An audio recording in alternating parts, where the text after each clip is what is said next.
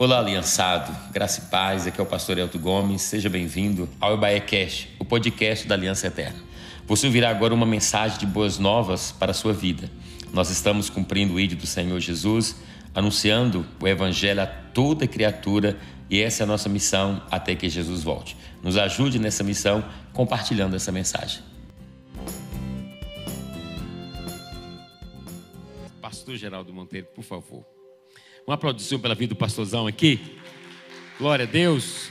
Eu sei que tem algo muito específico para nós, né? Então vamos lá, em nome de Jesus, receber.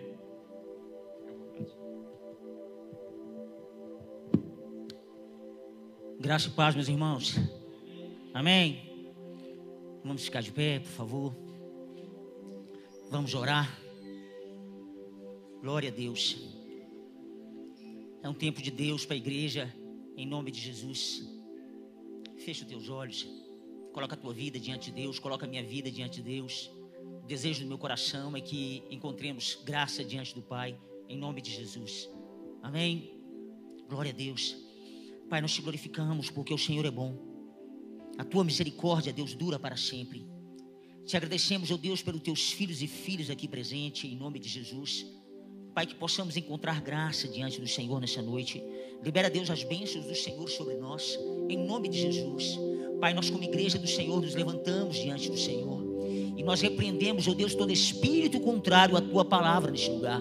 Nós repreendemos, ó oh Deus, todo sentimento, ó Deus, toda emoção, ó Deus, que vem contra o teu governo, contra o propósito do Senhor nessa noite, nós repreendemos em nome de Jesus, para a honra e glória do teu nome. Amém e amém.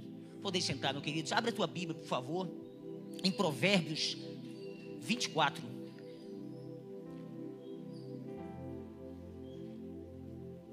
Provérbios 24.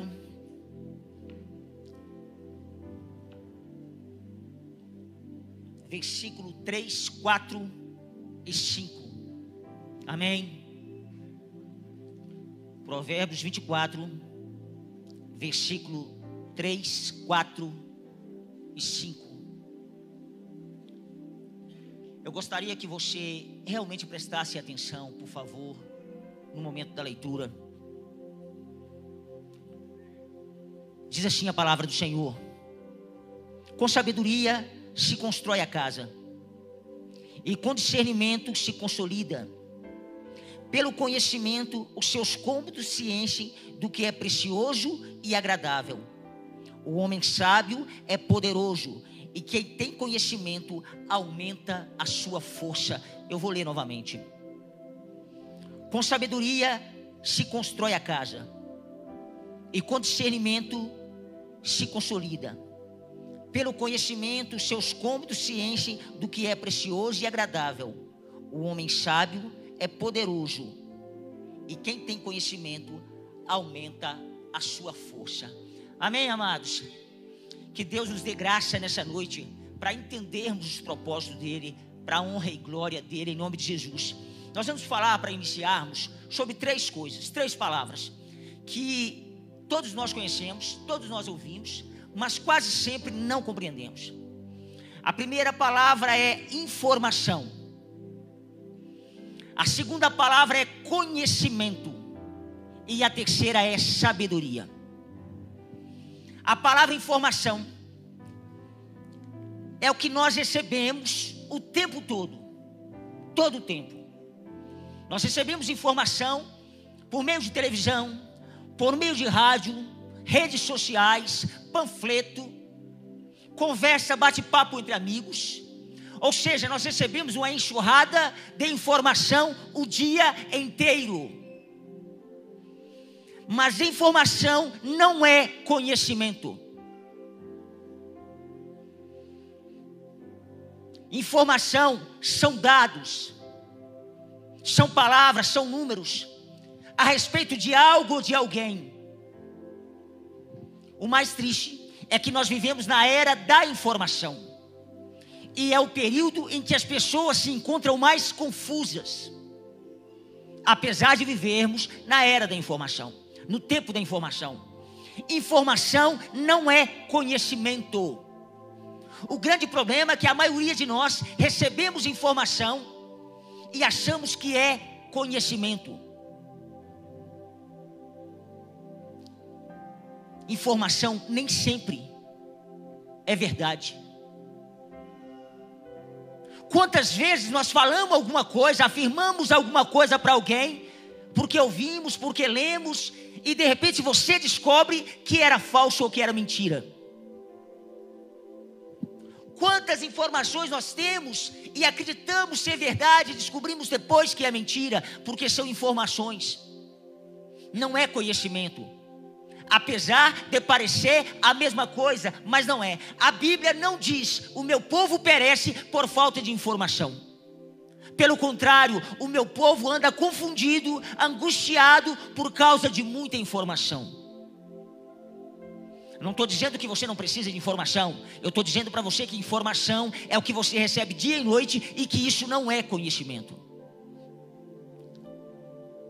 Não trate informação como conhecimento. Quando você, só para entender, quando você lê um manual, você está adquirindo informação. Mas o conhecimento é o técnico, é o rapaz que faz a manutenção. Percebe que é diferente? Você tem informação, mas não tem conhecimento. Nós recebemos muita informação, mas pouco conhecimento. O conhecimento, ele é a busca da verdade. O conhecimento, ele é embasado. O que acontece? Você tem muita informação, quando você aprofunda naquela informação e você descobre o fundamento daquela informação, aquela informação ela pode transformar em conhecimento. O conhecimento, ele pode ser científico ou empírico, experimental. O conhecimento, ele é muito mais, nós precisamos de conhecimento. Ele é muito mais do que informação. Só para você entender. Eu tenho uma neta, Maria Alice. Aí de repente, ela está mexendo com fósforo, com fogo. Eu falo, Maria Alice, tira a mão disso aí, porque queima. Não adianta. Dez minutos depois, ela está mexendo com fósforo, mexendo com papel. Eu falo, Maria Alice, isso queima. Eu vou para o quarto e escuto um grito. Eu volto e falo, bem feito. Bem feito. Eu sabia que isso ia acontecer. Eu sabia, eu te falei que isso queima. E você continuou mexendo. Aí ela queimou. Quando eu falava para ela, eu estava dando ela informação. Percebe? Quando eu dizia para ela que fogo queima, que não mexesse com aquilo, que aquilo queimava, eu estava transferindo para ela informação. Mas no momento que ela acendeu e pôs o dedo no papel e gritou, ela agora tem conhecimento, é o conhecimento empírico, porque agora ela experimentou a informação. Mas conhecimento não é sabedoria. Mas se amanhã, se amanhã ela for mexer, ela for mexer, e ela fala assim: não, não toco não. Ou se ela mexer, mexer com cuidado, ela agora ganhou sabedoria. Percebe? Percebe a diferença? Ela agora experimentou, aquilo que era informação virou conhecimento, e a atitude dela para com aquele conhecimento é que determina se é conhecimento ou se é sabedoria, ou se é tolice. Percebe? Vamos lá. Imagina, pensa comigo, imagina você chegando num consultório médico você tem um pneumologista marcado às 19 horas. Aí você aguarda. A atendente fala assim: pode entrar, seu Geraldo, pode entrar, Fulano, está na hora. Quando você chega, que abre a porta do consultório, esse médico está fumando. Ele está lá fumando. Aí você vira para ele e fala assim: uai, doutor, só fuma? Ele fala assim: fumo. Aí você fala: doutor, mas isso faz mal. Ele é especialista. Doutor, mas isso faz mal. Ele fala: faço. Aí ele vai te explicar todos os malefícios do cigarro. Ele faz: olha, a embolia pulmonar, da efizema pulmonar. E ele vai te explicando. E você fala assim: mas doutor, e o senhor fuma? Ele fala: fumo e não consigo parar. Aí você vai lá na roça, lá no meu interior.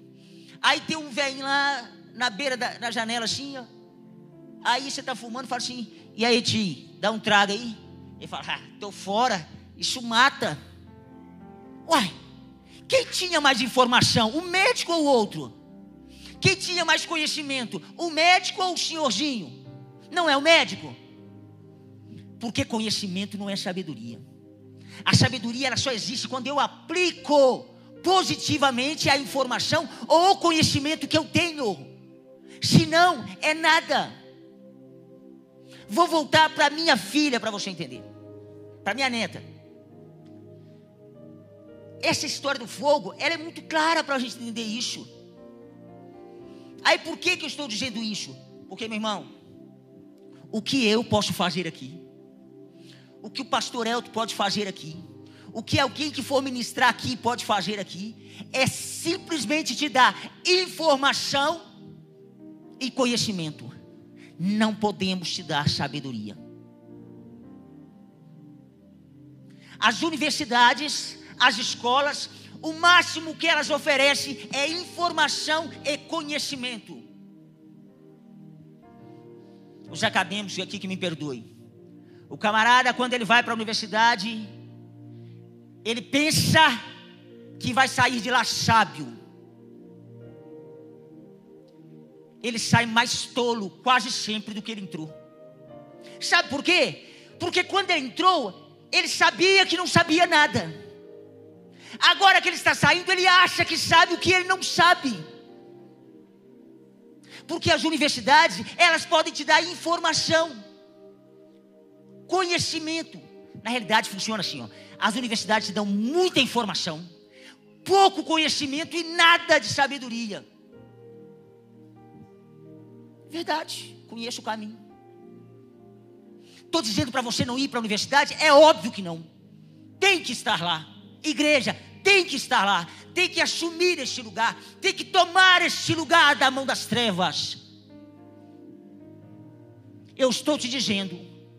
É que sabedoria é a hora que você sai dali para fora. É que vai fazer toda a diferença. O que eu posso te oferecer aqui é informação. Conhecimento, pouco mas sabedoria se você vai aplicar ou não isso. Porque sabedoria é quando eu aplico o conhecimento ou a informação que eu tenho a respeito de algo. Agora, só para você compreender: entre a informação e o conhecimento, tem o entendimento.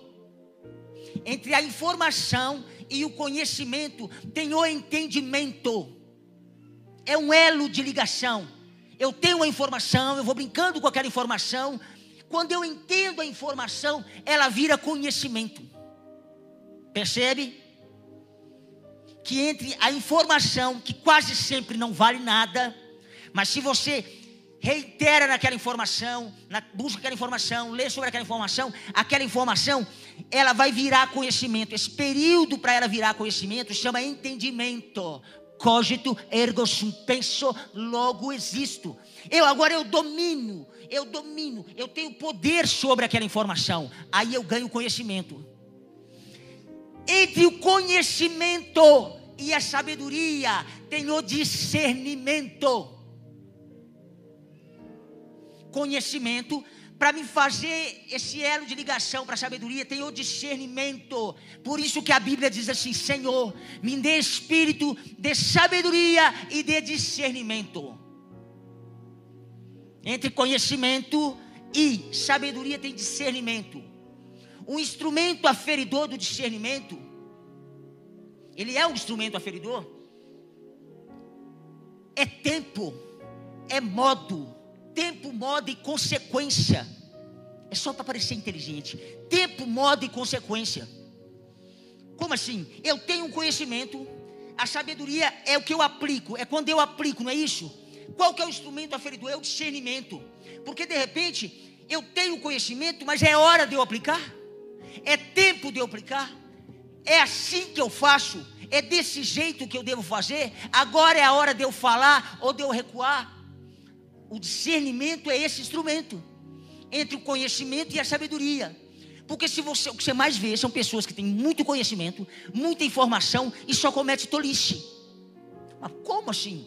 Ele domina a área, o pneumologista. Por que, que ele faz? Porque a sabedoria é, tem um discernimento que afere isso. Ele fala assim: olha, o caminho é esse, mas não é agora. Por isso que sabedoria só vem de Deus. Por isso que só tem sabedoria quem teme ao Senhor.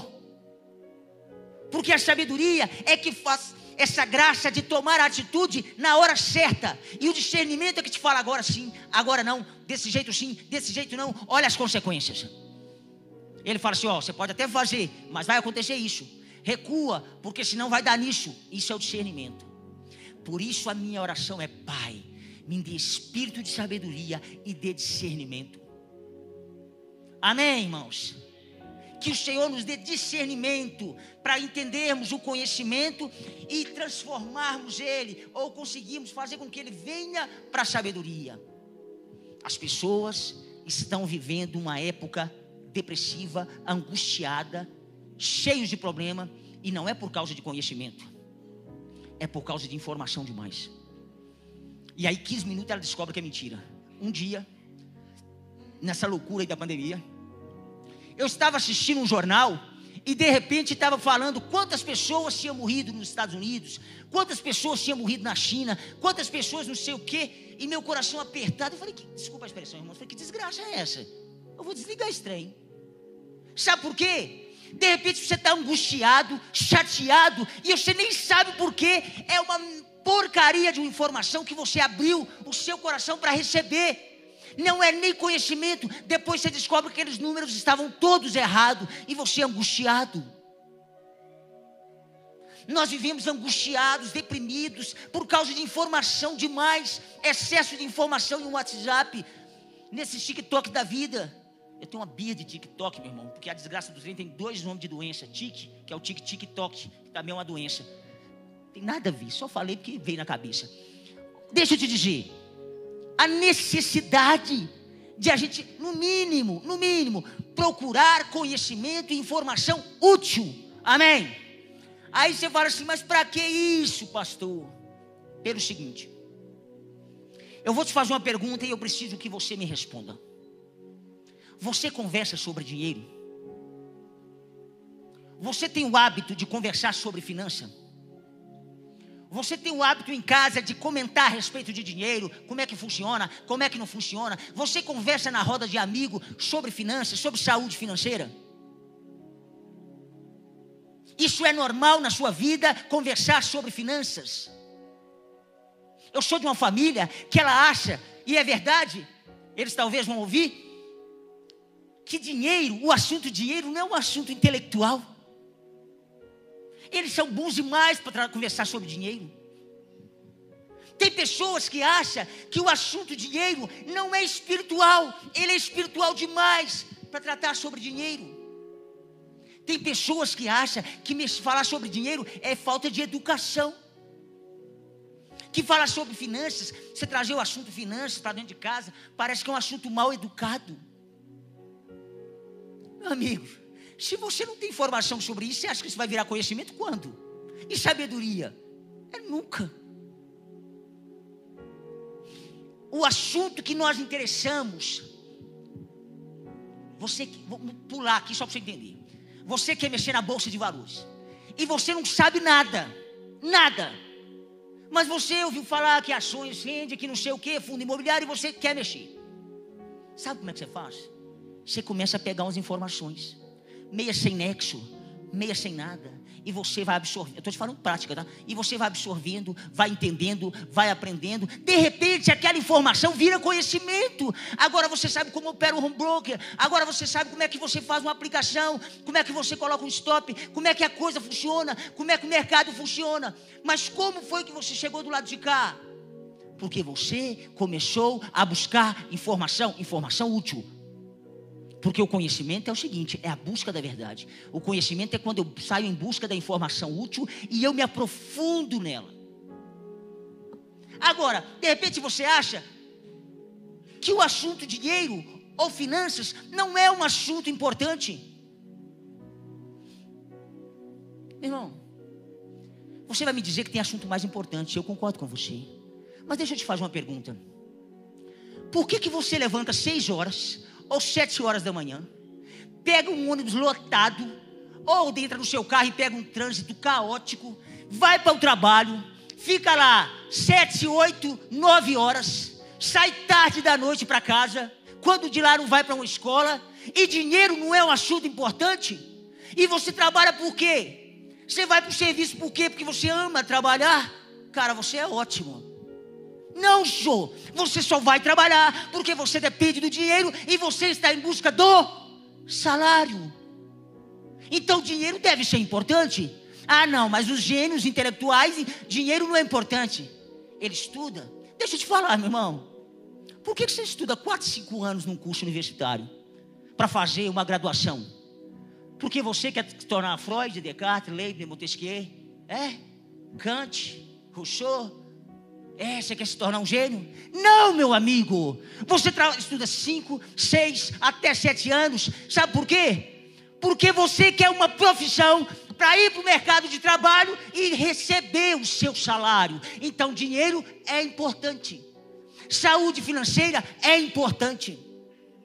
Eu não estou dizendo que é mais importante. Eu estou te dizendo que é um assunto importante. Por que, que nós não debruçamos sobre esse assunto? Por que, que nós não aprendemos sobre esse assunto? É, é um assunto que não é importante. E se você morrer com 80 anos, deixa eu te dizer, alguém vai ter que pagar o seu enterro, porque dinheiro é importante. Até depois de morto, alguém vai ter que mexer com dinheiro por sua causa, e só você acha que não deve aprender sobre o assunto. Nós só dominamos o assunto que conhecemos. Tem assunto mais importante? Tem. Deixa eu só te fazer uma pergunta. O que é mais importante? Eu vou perguntar do meu corpo para você não brigar comigo. O que é mais importante? O meu olho esquerdo ou o meu ouvido direito? O que é mais importante, irmãos? O meu braço esquerdo ou minha perna direita? O que é mais importante? Deixa eu te fazer uma pergunta, tá? O que é mais importante, a minha mão ou o meu pé? Tudo é importante. São funções diferentes, finalidades diferentes. É isso que a igreja precisa entender. É que o assunto dinheiro, ele é importante. Por que, que minha mão é importante, meu pé é importante? Porque tem uma finalidade, o meu corpo. Para que meu corpo esteja bem. Para que eu faça aquilo que eu devo fazer, eu preciso cuidar do meu corpo. Então todos os meus membros são importantes. Todos os assuntos são importantes. O assunto dinheiro também é importante. E a igreja precisa aprender sobre esse tema. A igreja precisa aprender sobre finanças. A igreja precisa aprender sobre saúde financeira. Amém, irmãos? Eu não estou brigando com ninguém, é verdade. Nós precisamos aprender e tratar esse assunto com responsabilidade. Agora, sabe o que eu posso te oferecer? Conhecimento informação, mais nada. E pouco ainda. O que eu quero te dar aqui, que eu estou tentando te dar, é um pouco de informação. Para que você chegue em casa e fale, cara, eu vou aprender sobre isso. Eu quero aprender sobre saúde financeira. Eu quero saber como gerir, como administrar meus recursos. E aí, minha irmã, aí você vai aplicar esse conhecimento, essa informação, e eu lhe garanto, vai mudar o quadro da sua família. Eu tenho um filho, eu tenho três, mas eu tenho um filho, só para a gente entender. Eu amo meu filho, ele é o meu filho, eu gosto dele, eu tenho todo o carinho por ele, e eu faço tudo para ele.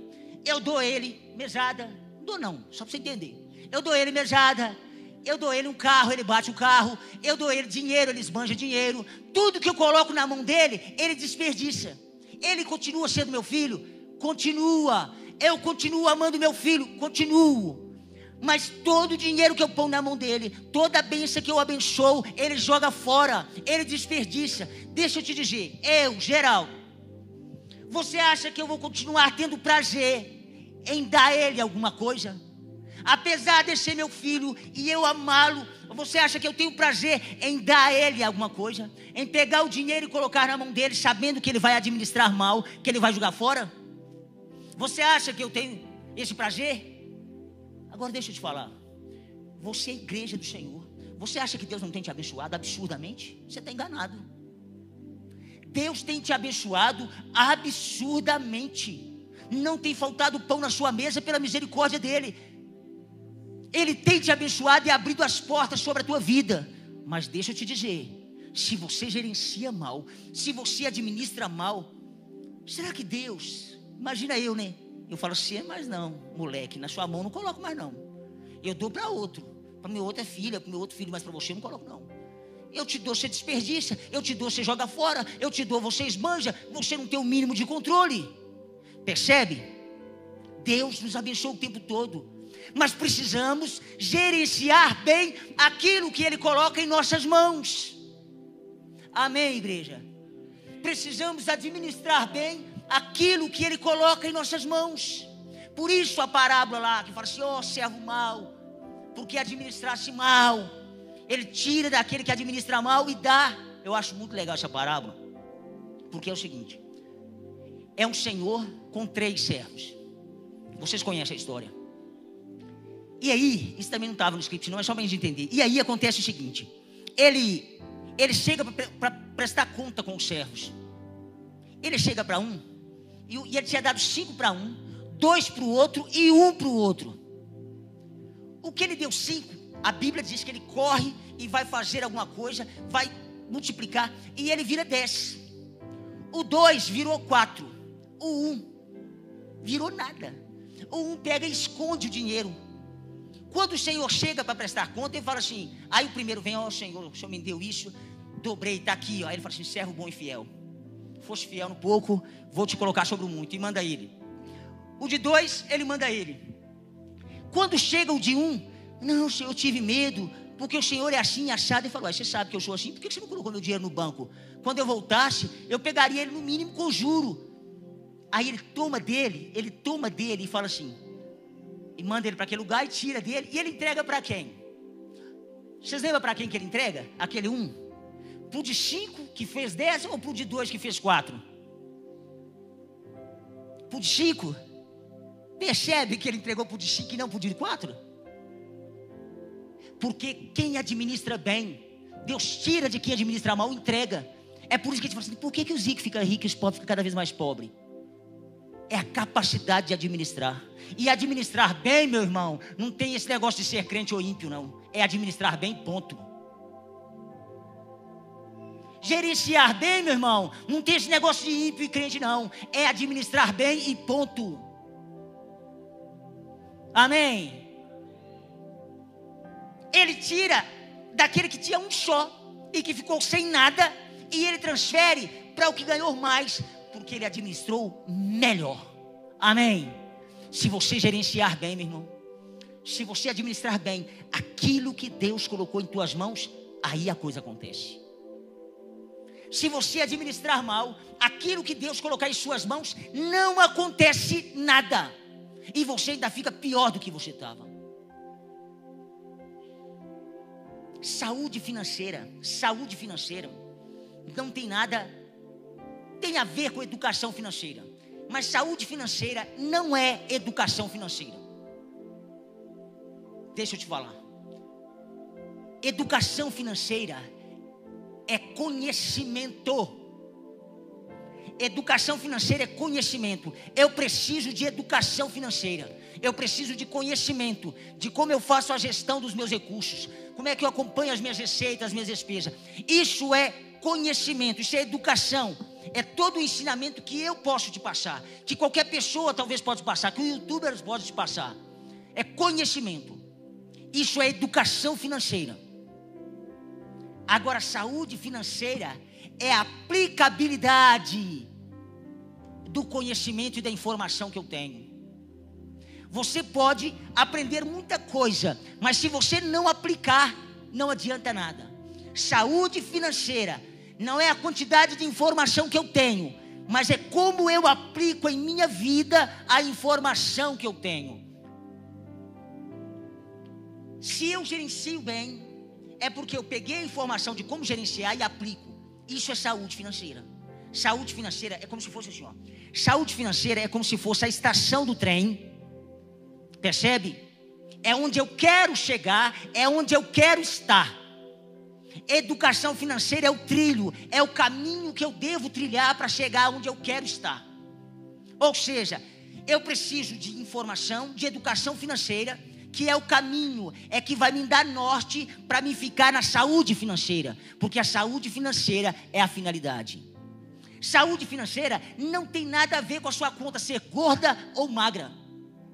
Saúde financeira não está relacionada à quantidade de dinheiro que você tem, e não está mesmo. Está relacionado como você gerencia o que você tem.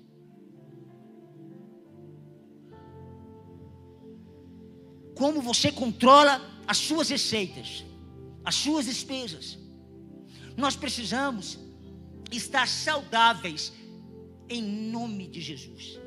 Nós queremos, e eu creio nisso, o pastor Elton está desenvolvendo um trabalho para que isso aconteça com a igreja, uma igreja sadia. Minha irmã, só um adendo aqui. Uma igreja, uma pessoa sadia é sinônimo de uma igreja sadia. Uma igreja só pode ser sadia se ela estiver emocionalmente curada. Amém? O assunto emocional, ela precisa estar emocionalmente curada. Ela precisa estar emocionalmente curada, sim. Ela precisa estar espiritualmente sarada. Verdade. Ela precisa estar intelectualmente sarada. Ela precisa estar fisicamente curada. Mas ela precisa estar financeiramente curada é uma área que nós precisamos estar bem. E você pode até achar que não, mas a saúde financeira, ela acaba refletindo em todas as áreas. Você acha que não? Pensa numa pessoa que quando chega em casa não tem uma cesta básica, não tem o básico para comer. Você acha que emocionalmente essa pessoa fica bem? Pensa numa pessoa que tem uma dívida para pagar e ela não sabe onde vai tirar esse dinheiro. Você acha que ela está bem? psicologicamente, fisicamente. Ah, mas dinheiro não, não interfere, meu irmão. Quem tem dinheiro faz até academia, não é não? Faz esporte. Então interfere na saúde, interfere na educação, interfere no estado emocional. Só que saúde financeira não está relacionado como eu faço para ganhar dinheiro. Nada a ver. Saúde financeira está restrita a uma coisa: como eu gerencio os recursos que entram na minha mão. Como eu administro aquilo que o Pai me dá. Deixa eu te fazer uma pergunta. Quanto você ganha por mês? Qual é a sua receita por mês? Você sabe? Você tem isso clarinho, clarinho diante dos seus olhos, anotado numa planilha, num papel, escrito no carvão, assim. Ninguém nunca deve ter escrito com um pedaço de carvão assim na parede, não. Escrito com carvão. Você sabe quanto é a sua receita? Quanto que entra todo dia? Você sabe? Isso é muito claro para você? De onde que vem essa receita? De onde que vem esse dinheiro, o seu salário? Cuidado, para você não achar que o valor que está lá no Onerite, que está lá no contra-cheque é seu salário. Não, você está enganado. Tem muita gente mamando ali, você nem sabia. Deixa eu te dizer. Você sabe quais são as entradas que você tem? Se você não sabe, você já tem problema. Você precisa ter isso muito claro. Qual é a minha receita, ou a receita da minha família, ou as entradas da minha casa? Isso precisa estar muito transparente para mim e para você. A outra pergunta é: meu tempo está acabando, irmãos. A outra pergunta é: Você sabe quanto você gasta? Aí você vai assim, vai falar assim, Pastor Geraldo, eu, eu conheço isso tudo. Eu já ouvi isso tudo. Eu já ouvi isso várias vezes. É, azar seu. Era melhor não ter ouvido. A não ser que você fale assim, não, isso eu já pratico. Você sabe quanto você gasta por mês? Exatamente, você tem o hábito de anotar tudo que sai. Algumas pessoas fazem até por categoria, educação, saúde, transporte. Você tem o hábito de fazer isso? Você sabe quanto você gasta por mês? Não precisa levantar a mão. Eu vou perguntar de novo. Você sabe, e não é para levantar a mão. Você sabe quanto que você gasta por mês? Provavelmente não. Agora deixa eu te fazer uma terceira pergunta. Se você não sabe quanto que você ganha, se você não sabe quanto você gasta, e se eu te perguntasse assim, quanto sobra? O que, você ia me responder? Se eu não sei quanto eu gasto, se eu não sei quanto eu ganho, como é que você vai me responder assim? Quanto sobra? Você sabe quanto sobra? Gente, meu Deus, misericórdia, o sangue de Jesus tem poder. A Bíblia diz que os filhos das trevas são mais prudentes do que os filhos da luz. A Bíblia diz que os filhos das trevas são mais prudentes do que os filhos da luz. Enquanto você não acompanha o seu dinheiro, o ímpio faz. Não tem nada contra o ímpio, meu irmão. Eu só quero que ele venha para cá e conheça o Senhor Jesus como Senhor e Salvador da sua vida. Eu estou dizendo que os filhos das trevas às vezes são mais prudentes do que os filhos da luz. E você não sabe por que, que ele vai e você ficou. E você fala assim, mas eu oro tanto. Eu acredito tanto. Eu peço tanto. Eu faço tanto. Deixa eu te dizer.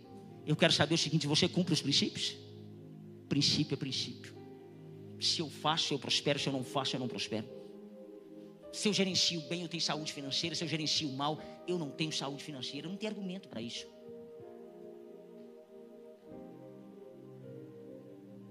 Você sabe quanto sobra? Aí você vai falar assim: não sei. Ou então você fala assim: ó, eu nem faço as contas. Eu nem olho. Para mim não, não sofrer. Porque Deus já falou para mim que eu não devo anotar. Minha irmã, meu irmão, se Deus falou para você que você não deve anotar, você não pode anotar, porque Deus é Deus e é Ele que manda. Amém? Agora, se Deus não falou nada, comece a anotar. Se Deus não te disse nada, comece a colocar no lápis. Você precisa saber quanto você ganha. Você precisa saber qual é a entrada. Você precisa saber quanto sai. E você precisa saber quanto fica. Quando você sentir que está no zero a zero, ou quando você sentir que está um ou dois a zero para o outro lado, deixa eu te falar, tem cura. Amém. Sempre tem cura. Sempre tem cura. E eu nem vou orar por você, mas tem cura. Amém. Deixa eu te contar um caso. Eu tenho um sítio. E nesse sítio eu mandei. Gente, isso é ficção. Amém? Isso é só da minha cabeça. E nesse sítio eu mandei fazer uma piscina. Eu mandei fazer uma piscina. Porque o verão está chegando. Eu tenho um sítio, mas não é isso não. O verão está chegando e eu quero nadar. Eu quero descansar, relaxar na piscina. Aí eu mandei fazer a piscina, contratei um pedreiro, um cara bom de serviço. Aí ele foi fazer a minha piscina lá. Quando eu fiquei uns 15 dias sem ir, quando eu cheguei, minha piscina estava pronta. E aí ele me mostrou, eu falei, não, ficou bacana. Ele colocou uma fonte. Só. Ele colocou uma fonte. Quando eu olhei na fonte, tinha uma torneira. Eu falei, seu meu amigo, essa torneira, qual que é a vazão dela? Eu falei assim, não, essa aqui dá mil litros por, por hora. Eu falei, cara, mil litros por hora? É mesmo? Ah, então vou encher esse negócio e vou nadar. Aí eu olhei para a piscina assim. Falei, meu irmão, que é isso que você fez na minha piscina? Ele falou, nada. O quê? Eu falei, quantos galos você colocou nela? Ele falou, dez galos. Dez galos? Qual é a vazão desse ralo? Ele falou assim, 500 litros por hora. E aquele ali, ele falou 30 litros por hora. E aquele outro, 60. E aquele outro, 200 litros por hora. E aquele outro, 300 litros por hora. E esse aqui, 100 litros por hora. Eu falei, cara, como é que eu vou tomar banho nesse negócio? Deixa eu te fazer uma pergunta: como é que eu vou nadar nessa piscina? Como que eu vou me banhar nessa piscina? Quando?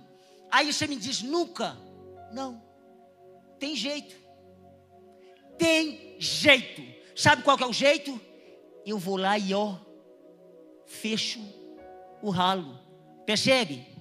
Eu vou lá e fecho outro ralo. Eu vou lá e fecho mais um. Meu irmão, você só tem uma torneira. A maioria só tem um salário. Mas você tem ralo que dói. É Copaz, é Semig, é Netflix. Sabe? É Oi, é TIM, é fixo, é móvel. Deixa eu te dizer. Sabe quanto que você vai nadar na piscina? É nunca, minha irmã. A não ser que você comece a fechar esses galos. Tem jeito? Tem jeito. A sua conta de luz é 180? Ela não consegue chegar em 130, não? Você já tentou? Você já tentou? Não consegue? A sua água é 90, 80? Não dá para cair para 50? A sua Netflix não pode ser julgada fora? O seu Amazon não pode ser cortado? Se você tem fixo imóvel, não dá para consumir o fixo ou o móvel. Não estou falando para você fazer nada disso. Eu estou dizendo para você que tem jeito. Amém. Eu estou dizendo para você que tem como. Se você perceber que está no vermelho, é a hora de começar a cortar custo. Só que você nunca vai fazer isso. Se as coisas não estão muito claras na sua cabeça. Se as informações não estão muito claras na sua cabeça. Se você não tem um controle muito, muito claro. Eu tenho um minuto, irmãos. Então o que acontece? Se isso não estiver muito claro para vocês, isso nunca vai acontecer.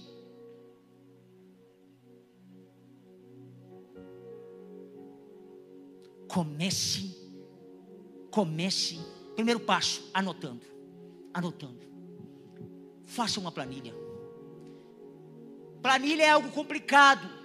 Anota num caderninho, numa caderneta. Você que é mais inteligente, baixa o aplicativo. Jeito tem. Anota no papel de pão, mas faça. Comece a entender a sua vida financeira. Comece a observar os seus custos demasiados. Entenda quanto que você ganha. Se de repente não consegue enxugar o custo, os seus gastos, então se vire, meu irmão. Vai fazer hora extra. Vai arrumar um outro emprego. Se arrebente. Brincadeira, tá, irmãos? Mas a sua receita tem que ser maior do que o seu custo. Fala assim, só com um milagre. O milagre é você. O milagre é você. O milagre para uma saúde financeira é você.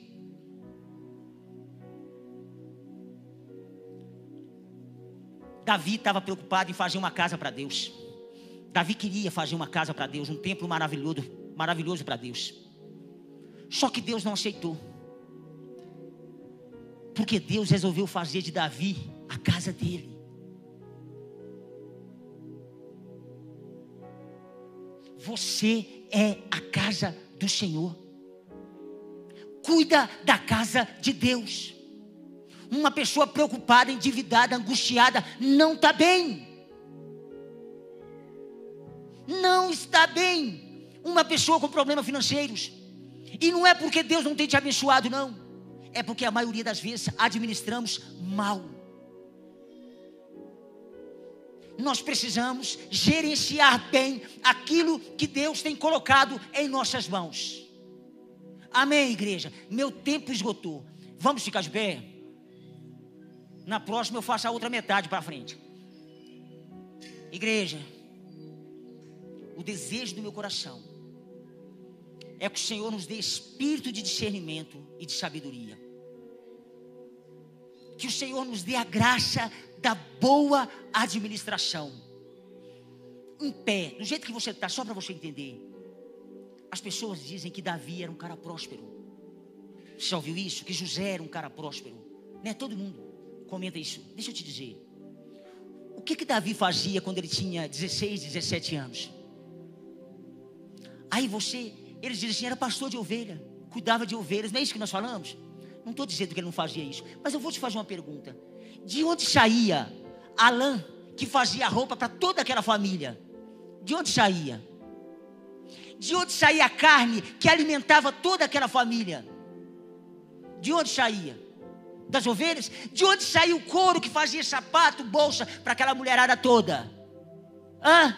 Das ovelhas? Tá. De onde saiu o leite para aqueles meninos?